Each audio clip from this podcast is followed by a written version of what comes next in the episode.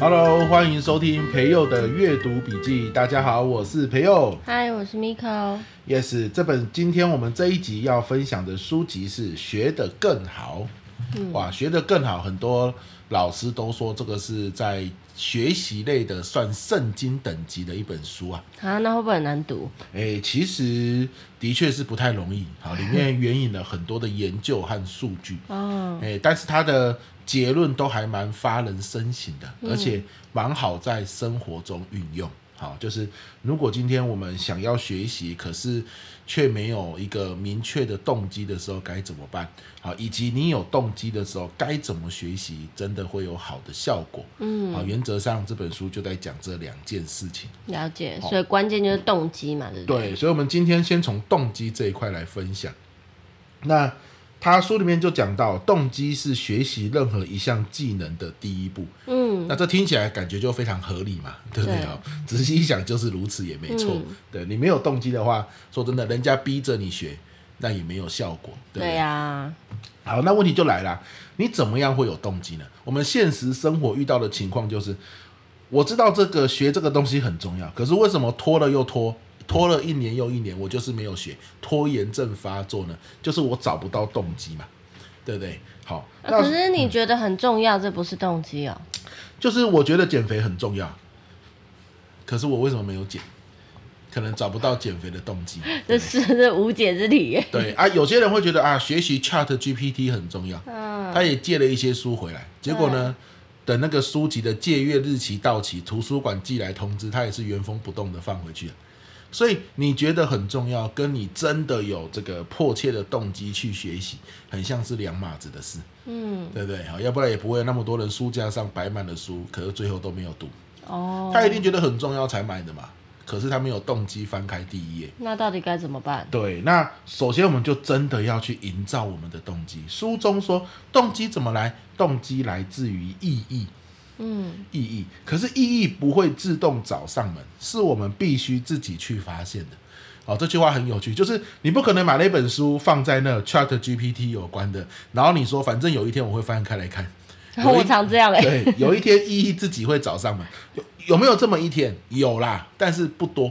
十本书有一本忽然之间，哇，我好需要。举个例子，亲子类的书籍，好，你可能买了，然后你都不看。有一天，你可能跟儿子或女儿因为某件事情产生纠纷，你觉得很沮丧的时候，这个时候你可能会有动力翻开那本书。嗯，对不对？可是也就是十本有这么一本意义自己找上门。好，那学得更好这本书说，它甚至告诉你，意义不会自动找上门，好，是我们必须自己去发现。那要怎么发现？对，要怎么发现呢？他分享了三招，嗯，发现的方法。好、这三招都不是那种，就是你一看就觉得哇，这个招式好酷哦，一定很好用这样。不是，它都是很朴实无华，很平常。那你说这真的有用吗？我们平常就有在做啊。嗯，啊，各位，很多时候是这样嘛，你有在做，跟你持续一直做是不一样的。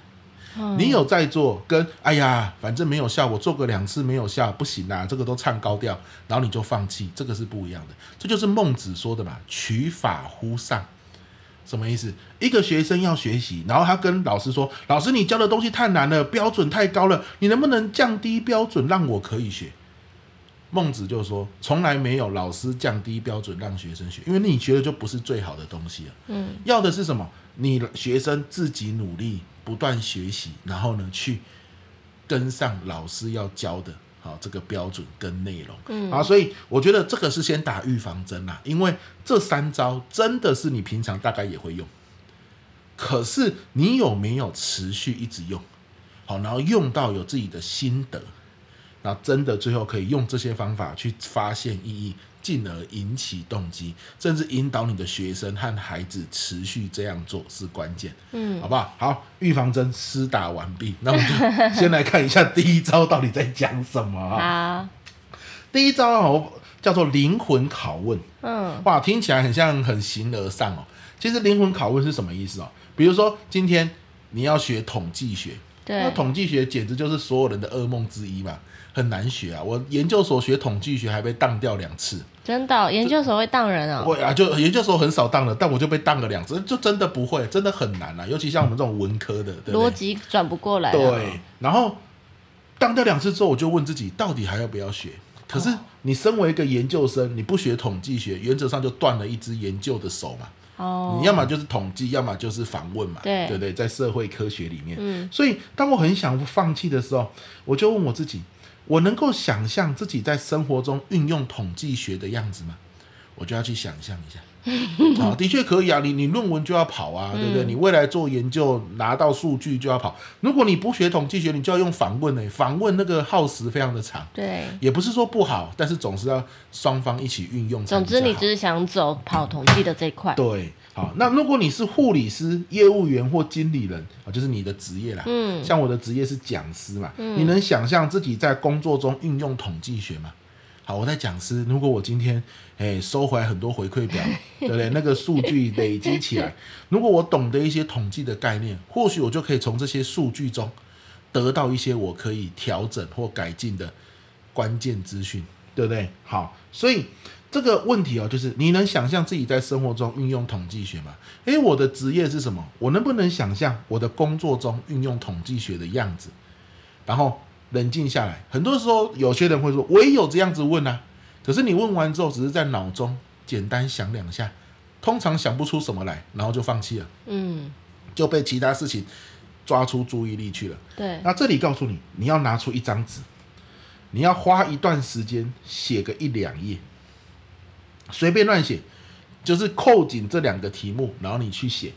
好，然后写出你觉得你生活中运用统计学的样子长怎样，工作中运用统计学的样子长怎样。就是生活上、工作上，我可以运用这样东西，可以做到什么程度？对，没错，用这样子来灵魂拷问拷问自己。对，而且要花大概十五到二十分钟，甚至三十分钟的时间，用写的，不要用想的。啊哦，给自己一段时间去好好的跟自己对话，而且写下来才会具体，对不对？你用叙述的也可以，你用列点的也可以。总之，你要去深刻的把所有跟这有关的答案都写下来。好，这个你在干嘛？你在说服你自己，我学这个为什么有意义？对而且你要诚实哦，嗯，好，你不能是造假。像你有时候，你如果你是老师或是家长，对不对？你的小孩学数学，哇，学到一个天翻地覆，学不下去。OK，这个时候，与其你一直逼他去说赶快认真写考卷，赶快剩下十题好好写一写，你不能问他，你觉得数学对你的生活中、未来生活中，你会怎么去运用它？它为什么很重要？哦，这你真的很重要你对哎。。你以后想当什么工作？哦，想当总统。啊很多老师、很多同学不是会说想当总统？啊现在还会有这样吗？我不知道，啊以前我们是这样吧小时候对，要当太空人，要当总统，啊太空人啦，总统、科学家，对对有没对有？好啊，你要当科学家哦。现在可能很多人会说他要当超人或是蜘蛛人了、啊。嗯好啊，你要当蜘蛛人，你觉得数学在工作中又会运用到什么？嗯对不对？你请他写下来。好，那他写写写写写写了个两页，然后呢，你们一起去看这些内容，这是他自己找到的意义。那很多时候你坐在旁边哦，他为了要敷衍你，他可能会乱写。对他可能会说啊，数学以后可以让我考上博士啊，可以让我找到好工作啊，有没有？这些不是他心里的想法，所以你要提醒他，你真正怎么想。嗯，为什么学数学对我来说很重要？好，对你未来的生活、工作哪里很重要？好，那这里有个关键哦，就是你不要告诉他应该要怎么写，你不要直接告诉他，我告诉你数学对你未来为什么重要。爸爸就是没有学数学，后来我工作的时候被人家骗，嗯，有没有哈？然后呢，这个爸爸你看玩股票，为什么玩了老半天我们家越来越穷？就是数学不好。隔壁王叔叔为什么数学很为什么股票玩的都赚钱？他数学很好，我怎么知道的？你妈妈跟我讲的。哦哦，哦，隔壁老王的问题，对不对啊？OK，那你你自己去跟他讲这些都没有用，为什么？因为你在强迫他接受你认为的数学很重他要。还是没有自己想通，也没有自己真心的想要，那个发自内心的渴望没有被激发出来。对，根据研究，意义如果是大人跟小孩说的，反而会有反效果。对，他觉得啊，你都胡扯，我根本不是这样想的，那是你们老了老一辈就才这即样便说。他也许在是就是某个程度是认同的，但是他就是为了反抗而反抗，没他错，可能会不愿没意错做。所以会适得其反哦。对你不要为了要省时间让他赶快写数学，你直接告诉他数学的意义，这个是在逼他，效果是很差最的。常见就是说，哎、我吃的盐比你吃的米还多，你没听错我的就对了。没错嗯哦，所以你真的要花三十哎三十分钟的投资，让他可能接下来两周比较有动力。嗯你说怎么才两周？不是应该要一辈子吗？没有啦，那个就算学佛的人顿悟，过没几天，他可能烦恼心又起来了。有那你是说啊他不是顿悟了吗？那不是啊，当他烦恼心起来的时候，他又会再去回想他当初顿悟的时候，他内心的那个清明，还有他顿悟的时候内心想到的事情，诶，他的烦恼心又会下降下去了。所以大概两三个礼拜或是一次段考结束之后，你又要再请他去看一下他原本写的那个有意义的那张纸，嗯，哦，让他回想起来，甚至增减一些东西。国中的时候认为的数学跟高中时候认为数学对生活的运用，一定又是不一样嘛，对对不对哈、所以时时勤拂拭。对啊，什何么处惹人哎哦何处处惹惹尘埃，对吧？哎要勤拂拭，灵魂拷问要多做。三单一个段考之后，就可以去让他再去醒思一次，是特对别啊，好。尤其像这种现在变动这么快的时代，其实不管是大人还是小孩，能够养成这个。这呃，如果每天都行的话，能够每天养成跟自己静下来、跟自己对话的时间，我觉得对都会对自己是很好的沉淀呐、对，所以各位爸爸妈妈，好，如果你正在听这一集，对不对？你的小孩子每次坐在书桌前面都很烦躁，好，尤其是哪一个科目，大家不一定，对不对？好，哪个科目特别烦躁、特别抗拒的时候，与其你一直逼迫他说赶快给我做、赶快给我写，不如拿一张白纸给他，好，循循善诱，问他，你真的，我们慢慢来想，你你发自内心问自己，到底学英文或学地理或学社会学自然，你觉得对生活有什么帮助？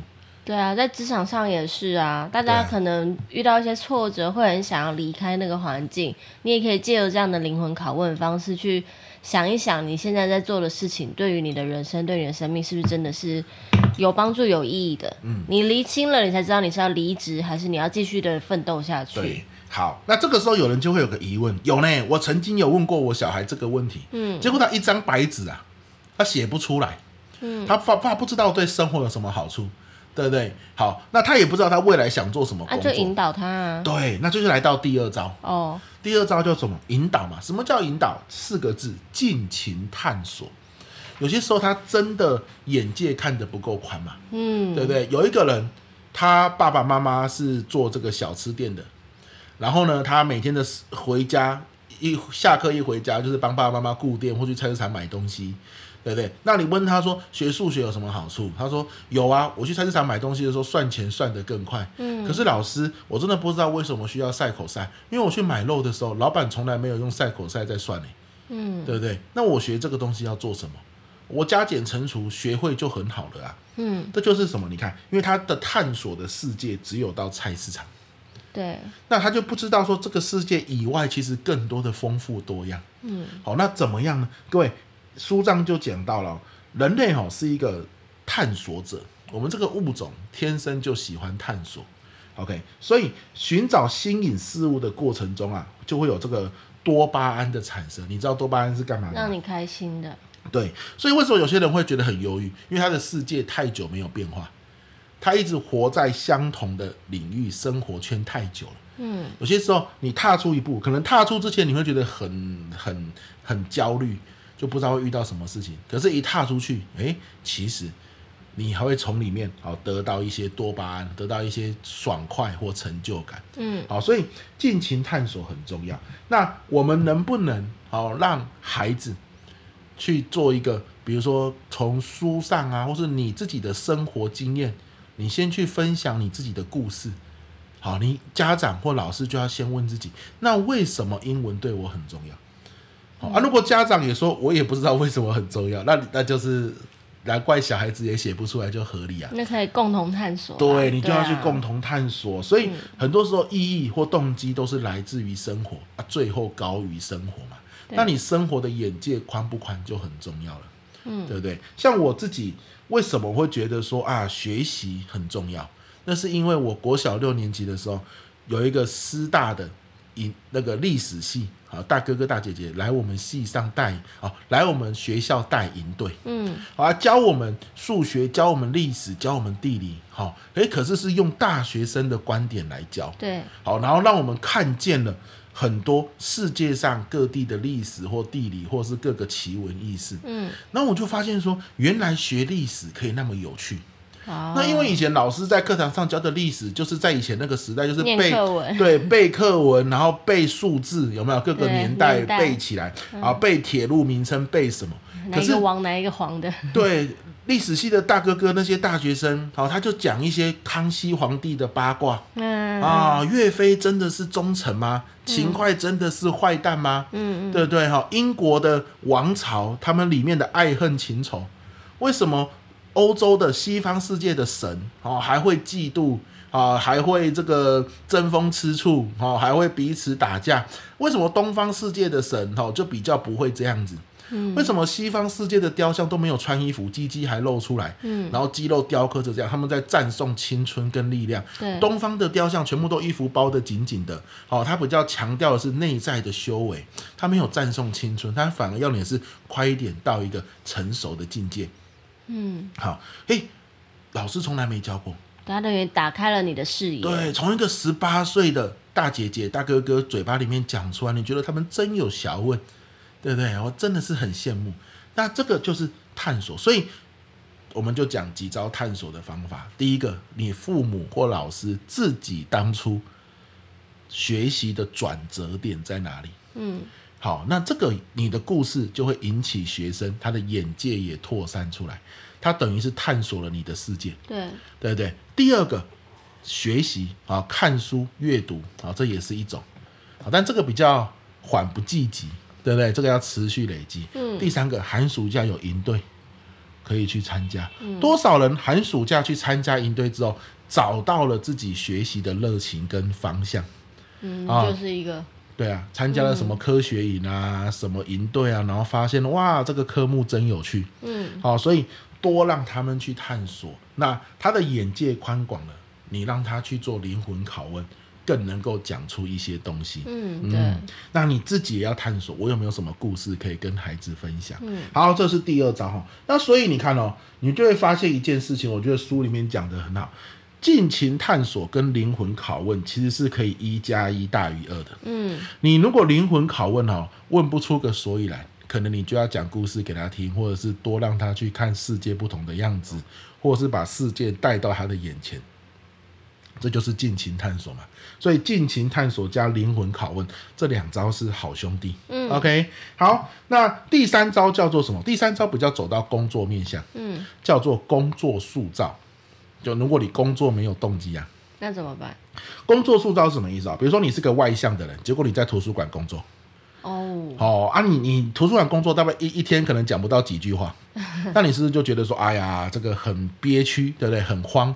那他就说了，那你可不可以哦，发现图书馆现在有在征这个兼职导览员，你就主动去应征嘛。